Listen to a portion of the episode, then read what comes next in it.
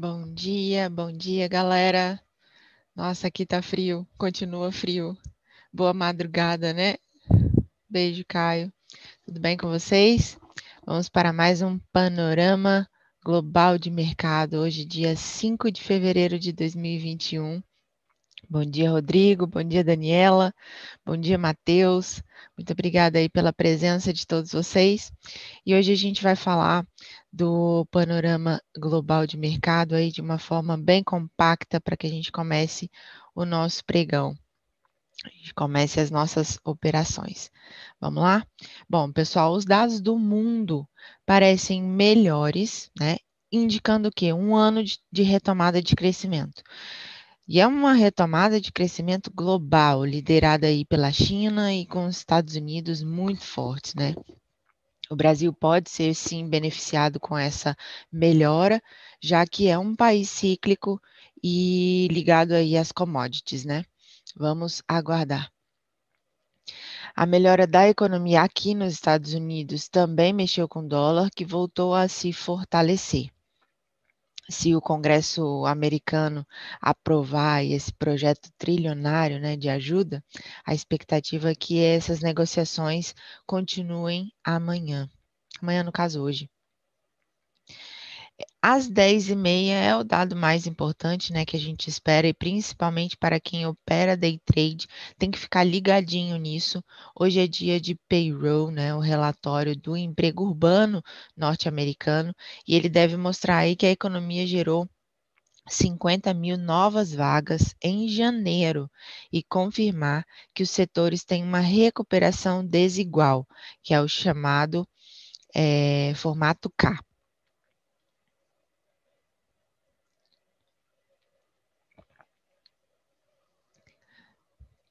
que, que acontece às 10h30? No horário do payroll, tem uma volatilidade bem mais alta, né? Bem, às vezes até atípica, principalmente para quem opera mini contrato futuro. Fiquem ligadinhos. Bom, nesse momento, os rendimentos dos treasuries sobem levemente e o dólar americano está operando uma leve queda. E ele fica geralmente assim por causa, né, da espera aí do resultado do relatório do payroll, do emprego americano de janeiro. E no mesmo horário, aqui nos Estados Unidos, sai a balança comercial do país para dezembro e às 15 horas a Baker Hughes divulga os dados semanais de sondas de exploração petrolífera.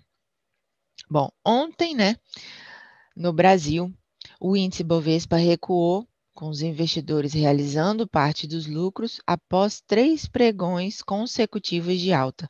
Então, caiu aí 0,39%, chegando aos 119.260 pontos.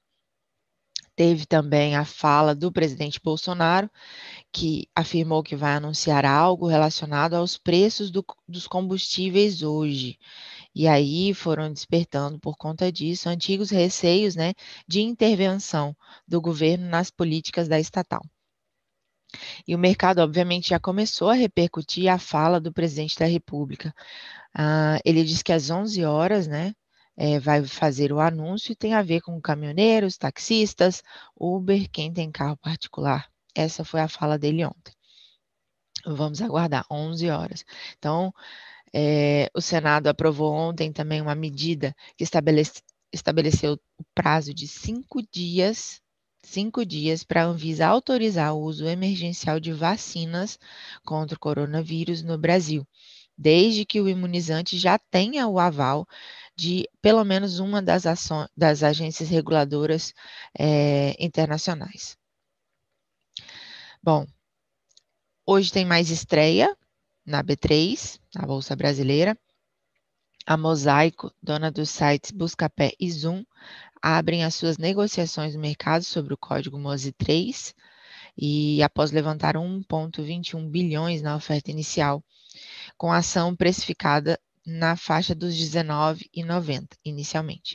E tem também a Mobile, que é um e-commerce e loja de imóveis, que vai negociar sobre o, o ticker MBLY3, depois de movimentar 777 milhões no IPO, com ações a 21 reais, dentro dessa faixa indicativa. Então, com essas duas companhias, a Bolsa Brasileira chegará a cinco IPOs em 2021. E olha que nós estamos em 5 de fevereiro, hein, galera? Bem aquecido. E o índice VIX, que mede a volatilidade dos mercados de risco dos Estados Unidos, que é o chamado índice do medo, caiu para 21,76%, é um limite ali até aceitável. O petróleo WTI sobe 0,89 e depois também da, da, decisão da OPEP+, em manter a produção em baixa, enquanto a demanda continuar suprimida pela pandemia é, o índice Stock 600, que é o da Europa, subindo 0,31%. Então, pelo mundo, os mercados nessa sexta-feira apontam para uma volatilidade nos ativos de risco.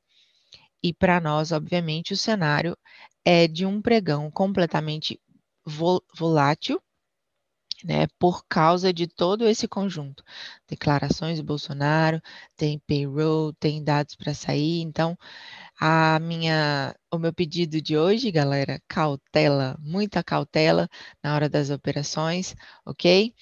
Era isso que a gente tinha para falar hoje. Muito obrigada pela presença de todos que estiveram aqui é, com a gente ao vivo. Segunda-feira estamos de volta aqui. Beijos para todos, bons trades, galera. Fiquem todos com Deus e até segunda. Fui!